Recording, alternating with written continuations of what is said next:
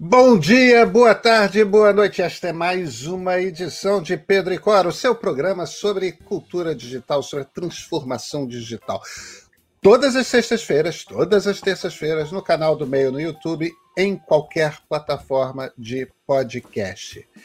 Eu sou Pedro Dória e ao meu lado está Cora Rona. E Cora, sobre o que, a gente vai conversar hoje? Hoje nós hoje vamos conversar sobre comércio, sobre as nossas vidas digitais, sobre a massificação e a personalização. Em essência, a gente vai falar sobre uma empresa brasileira que olha, tem todo o potencial para fazer frente à Amazon aqui no Brasil. Vem com a gente.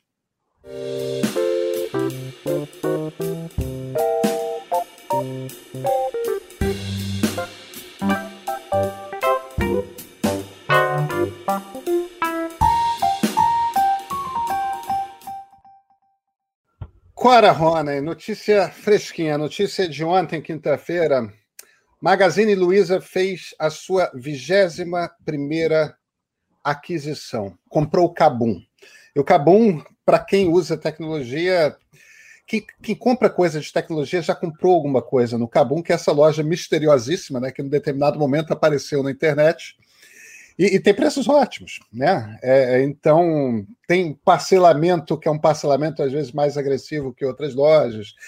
E por algum motivo, eu, eu já comprei uma penca de coisas lá por causa disso. Você vai fazendo a pesquisa de preço e os preços dos caras são bons. É, são super competitivos, são super agressivos. E é aquela compra que faz todo sentido. Agora, você sabe quais são as compras anteriores do Magazine Luiza, né, Cora? Comprou não, não o Jovem comprou o Jovem Nerd e comprou o Canal Tech,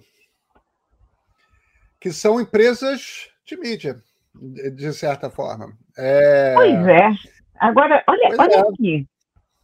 Essa compra do Cabum eu entendo, porque o Magazine Luiza está se posicionando como uma espécie de Amazon brasileira. Ela quer ser um, uma solução de compra e venda e tal. Uh, mas por que o Jovem Nerd? Onde, onde é, se porque, encaixa? Porque o Canal Tech, né? Eu, eu acho, é. Cora, que a gente tem, a gente tem algumas pistas aí é, que, são, que são interessantes. Primeiro, é, a, quando a gente vai mapear o cenário do e-commerce brasileiro nesse ano de pandemia, uma das coisas que a gente percebe de cara é o seguinte: duas empresas puseram o pescoço para fora e é, cresceram intensamente. Uma é Magalu, outra é o Mercado Livre.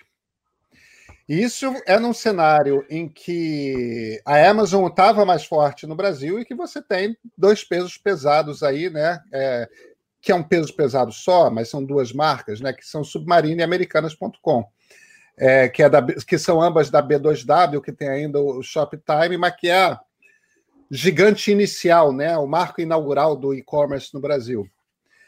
É, porque começa lá atrás com Jack London, né, na Booknet, ainda nos é. anos 90.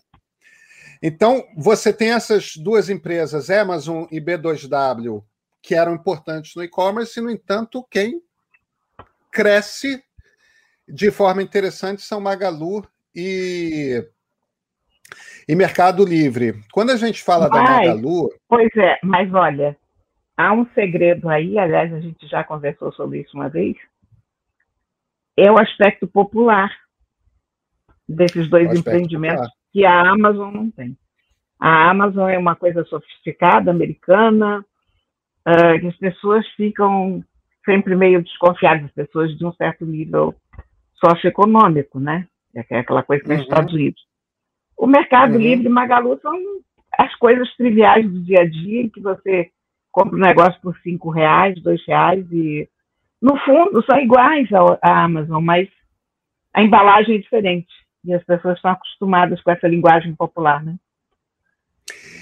Tem isso, mas eu, eu, eu acho que a Amazon o problema da Amazon, em essência, no Brasil é investimento, porque quando eles aceleraram o investimento, a tecnologia e o know-how de fazer e-commerce, eles evidentemente têm, como, como tem ninguém muito. tem no mundo. é, é comparável apenas com, com essas coisas AliExpress chinesas, né? É, tipo, você tem na China quem possa concorrer de eh, igual para igual com a Amazon, você não tem no Brasil. Mas a turma em particular do Magazine Luiza está usando tecnologia de uma forma muito inteligente. É, quando, quando você faz a aquisição de um jo jovem nerd, quando você faz a aquisição de um canal tech, que são empreendimentos de mídia, né? fazem jornalismo falando um com público geek, outro com público interessado em tecnologia, que são públicos que, evidentemente, têm uma intersecção importante, mas não é 100% igual, né? É, você pega você pega algumas coisas interessantes. A primeira coisa que você pega interessante é informação sobre qual o comportamento desse público. Que sites frequenta, qual o corte demográfico, né? Estão localizados em que regiões do país, tal. Você se alimenta de muita informação que os seus algoritmos de inteligência artificial podem usar para identificar aquelas pessoas enquanto consumidores e identificar, usando publicidade, é, é, é, é, essa publicidade programática, né? essa publicidade que o Google faz, que o Facebook faz, etc., você pode buscar pessoas que têm perfis parecidos àquilo. Então, a primeira coisa que você faz é isso: mapeamento de comportamento de consumidor. A segunda coisa que você faz é ter espaço gratuito para publicidade, né, Cora? Entendeu? Ah, isso é verdade. É, é, é Porque são exatamente os canais. É. Exatamente. Alguém que está lendo um canal tech da vida está interessado em computadores, celular, em headphone, nesse tipo de coisa. Você e, e é dono daquela interessado e, e muito interessado em comprar, porque são canais que as pessoas acessam sobretudo quando vão fazer uma compra, né? É isso. E, e, o Jovem Nerd tem essa história, né? O Jovem Nerd vende muito bonequinho de personagem de desenho animado, bonequinho de personagem de, de, de filme, de série, de ficção científica, é. né? É, é essas coisas. Eles, desde o início, eles perceberam que havia na, na venda desse, dessas coisinhas. Eu compro essas coisas, cara. É, eu também. É, pois é, estamos nós, né? Então, tipo, bonequinho de personagem de Game of Thrones, Thrones entendeu? Esse tipo de coisa. É... E, e, nisso você tem o, o, jovem nerd sempre, o jovem nerd tinha tipo literalmente estoque físico desse tipo de coisa. Eles compravam em quantidade no exterior porque eles sabiam que a fonte de renda deles como site era vender esse tipo de coisa que geek gosta, né? Canecas, é, esse troço. E que é uma coisa que não é um público infantil, né? É um, é um público novo, é um público adulto que tem renda. Então, esses, esses, esses sites se tornam veículos interessantes quando você começa a pensar que varejo passa a ser um negócio que depende essencialmente de você compreender com quem você está falando, para quem você está fazendo uma venda. Compreendendo o sentido digital da palavra, né? Agora, Pedro, que coisa interessante essa, porque a gente tem umas ondas do, das compras e vendas do varejo, do, da Revolução Industrial. É muito engraçado, porque se você vai para o século XVIII, você ainda pega um mundo em que as coisas eram feitas sob medida para todo mundo. Ser feito sob medida não era uma coisa chique, era o que havia. Você não tinha, você, olha, as pessoas mandavam fazer sapatos e roupas e tal. Depois você tem a revolução industrial, as coisas começam a ficar massificadas. Uh, aquilo que era feito à mão passa a ser feito em máquina. Naquele primeiro momento, a coisa de máquina é considerado luxo dos luxos. Depois, com o tempo, aquilo passa a ser considerado uma coisa de massa meio banal. Aí entra o comércio de luxo, em que, de novo, o feito à mão passa a ser uma coisa muito elegante, ser feito sob medida, então, é uma coisa para rico, definitivamente, porque deixa de ser aquela coisa trivial do dia a dia, e agora você tem a personalização da massificação. É muito curioso, né? É com, é com a inteligência artificial, com as impressoras 3D, com, com tudo que a gente tem de tecnologia hoje, você nunca teve um comércio tão massificado. Mas, ao mesmo tempo, você nunca teve um comércio tão personalizado. É isso, é isso.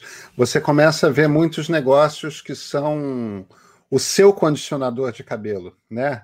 Com as características que você quer, com o perfume que você quer, tudo mais. O seu amaciante de roupa. É, e, e, e, já já esses, esses negócios já existem, inclusive aqui no Brasil. É, o que ainda é uma coisa muito nichado, porque ainda tem um preço alto, mas isso já existe.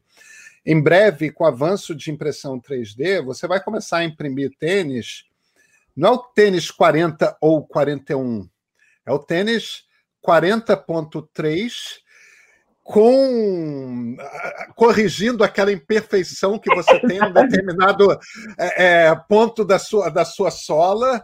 Quer dizer, é, é, é aquela coisa que é e com as cores que você quer, né? Porque você compra e aquilo é um arquivo que entra na impressora e você vai no birô de impressão pegar o seu produto. Ou eles entregam para você, claro. Nós vamos voltar ao nível de personalização, sendo que essa palavra não existia naquela época, do século XVIII e XIX, em que é. as coisas eram de fato todas sob medida, né? Você tinha sapateiro, é olha, isso isso até outro dia existiu até aqui no Brasil, porque eu me lembro Não, meu, do meu pai e do meu pai... avô mandando fazer sapatos. É, meu pai, é, é, é, meu pai, até pouco tempo, isso ele não faz mais, porque eu acho que nem existe mais. É, mas meu pai, até pouco tempo, 15 anos atrás, ia no centro da cidade aqui no Rio e fazia sapatos no Moreira, é, que era é. o sapateiro no, ao qual pai dele o levou num determinado momento, que era um marco de passagem à idade adulta. Agora você vai fazer um mocassim. É, e, e, e, meu pai usou aqueles sapatos até, até há pouco tempo. Mas isso era evidentemente uma, uma, uma pequena idiosincrasia dele, porque ninguém mais fazia esse tipo de coisa. Né? É, é com exceção de algumas é, é, pessoas como ele. Mas a gente está voltando para esse mundo. É, é, é, só que tudo mediante inteligência artificial, tudo, quer dizer, é massificado, né? É, isso, isso é uma coisa nova. E no fim das contas, eu estava participando de uma conferência essa semana, muito. uma conversa é, que era, era. Perdão, era a gravação de um podcast e a gente estava falando desse tipo de coisa, e uma das coisas que estava falando é como que as empresas, você tem dois tipos de empresa né, no, no mundo hoje. Você tem empresas que já se adaptaram ao momento que a gente está, empresas que ainda não se adaptaram. A brincadeira que eu estava fazendo é, embora todo mundo chame o, o chefe da empresa de CEO, tem algumas empresas das quais o chefe da empresa ainda é o diretor superintendente, né? Que é, que é o termo que a gente usava antigamente para CEO, a gente trabalhou, Cora, em jornais que tinham diretor superintendente. Sim, sim. Mas que Cara, são aquelas empresas que cada, fiquei, que cada olha, diretoria. Um... Diga, diga. Teve, teve uma época que o Globo começou a levar muito a sério essas coisas e os editores foram chamados de gerentes, inclusive. Uma época dessas que teve uma, uma dessas, dessas empresas de engenharia lá. Eu fiquei tão injuriada porque trocaram o meu crachá de editora por um crachá de gerente. E eu achava aquilo ofensivo. Eu digo, não, eu sou jornalista, eu, sou, eu não sou gerente de porcaria Mas o problema dessas hierarquias muito sólidas é que você transforma as empresas em, em cada diretoria é, um, é uma ilha independente da outra, informação não troca, E quando você olha para o que uma empresa como essa Magazine Luiza está fazendo, o que eles estão fazendo é uma, é, é, uma administração moderníssima. É impressionante, entendeu? né? É. Que é a coisa de, obviamente, é uma, uma empresa onde toda a informação de todos os departamentos circula por todo mundo. Então, aquilo deve ser uma conversa permanente a respeito de como que este mercado funciona, é, como que este negócio funciona no mundo. Quer dizer, você deve ter um benchmark imenso de várias empresas do tipo, né, que são tanto, é, é, é tanto, é, é, como é que chama, são empresas que são tanto físicas, tem loja física, quanto são virtuais e extremamente eficientes, eficientes em ambos os lados. Passa pela coisa do omnichannel, né, que é a, a lógica de você ter todos os dados de um determinado cliente à sua disposição não importa se você está ao telefone, não importa se você está no WhatsApp, não importa se você está no aplicativo do computador ou no aplicativo do celular, se você está. Não importa em que não importa se você está dentro da loja abrindo a ficha do cliente. Você tem o histórico dele, você sabe o que oferecer para ele, você sabe que tipo de promoção ele pode. Né, é, é uma coisa que é a visão 360 né, do, do, do, do cliente é muito difícil para uma empresa que não percebeu que a era industrial acabou. Eu não gosto desse termo quarta, quarta geração da era industrial por causa disso. A gente não está na quarta geração da era industrial. Não. A era industrial acabou. É... A, era, a era industrial. Acabou. A era digital, acabou. É. Estamos na era digital. É um outro é. bicho, é uma outra lógica. E o que a gente está nitidamente vendo no Brasil é: tem empresas que entenderam isso estão explodindo. Essa, essa, essa senhora Luísa Trajano é uma empresária espetacular. Eu tenho a maior tudo. admiração, a maior admiração, e tenho uma admiração enorme pelo comércio Magalu. Porque é aquela coisa de você olhar e você perceber que, ah, esses caras estão sacando as coisas. É, que é uma coisa é. que você não vê muito, né? Ah, na verdade, a gente, em geral, mais se irrita, porque, de novo, a irritação é uma, é uma emoção mais forte. Então, uh, quando a gente está fazendo uma compra, a gente se lembra mais se a gente se irritou do que se a gente se aquilo foi uma uma operação normal e corriqueira. E eu fico sempre com essa impressão de que ali a coisa correu muito bem, de que funcionou. Ah, você olha, Sabe, tem uma coisa aí de você entender o riscado digital que vai muito além apenas de um, um cartaz bem desenhado ou qualquer coisa assim. Eu uso dois bancos, eu uso o Bradesco e eu uso a Caixa Econômica. A diferença de uso do site de cada um é, assim, abissal. Você entra no aplicativo do Bradesco, e as coisas aparecem lá, coisas que você pensaria como soluções, elas aparecem mais ou menos ao mesmo tempo que você pensou. Diz, ah, seria legal fazer isso. No dia seguinte a coisa está lá, mas aparecem coisas que te surpreendem. A caixa é tudo ao contrário. A caixa é péssimo. É impressionante, é o pior software que eu já vi na vida. Então, essa sensação que você tem de que, ó, esse aqui entendeu do que se trata, esse aqui não entendeu. É impressionante é, essa diferença. É, é, é, um problema é um problema generalizado né, do, do setor público em geral com o digital. É... Eles não têm o estímulo para fazer. Eles não têm, eles não têm o estímulo. E, e a gente está precisando urgentemente de um Estado digital que seja eficiente, mas essa é uma, essa é uma outra conversa. Cora, fundamentalmente, eu acho que Magalu é uma empresa brasileira para fazer frente à entrada da Amazon aqui no Brasil. Eu acho isso ótimo. Acho excelente também. É. Desejo todo sucesso. A gente se vê na terça-feira, Cora? Com certeza, vamos lá. Então a gente se fala.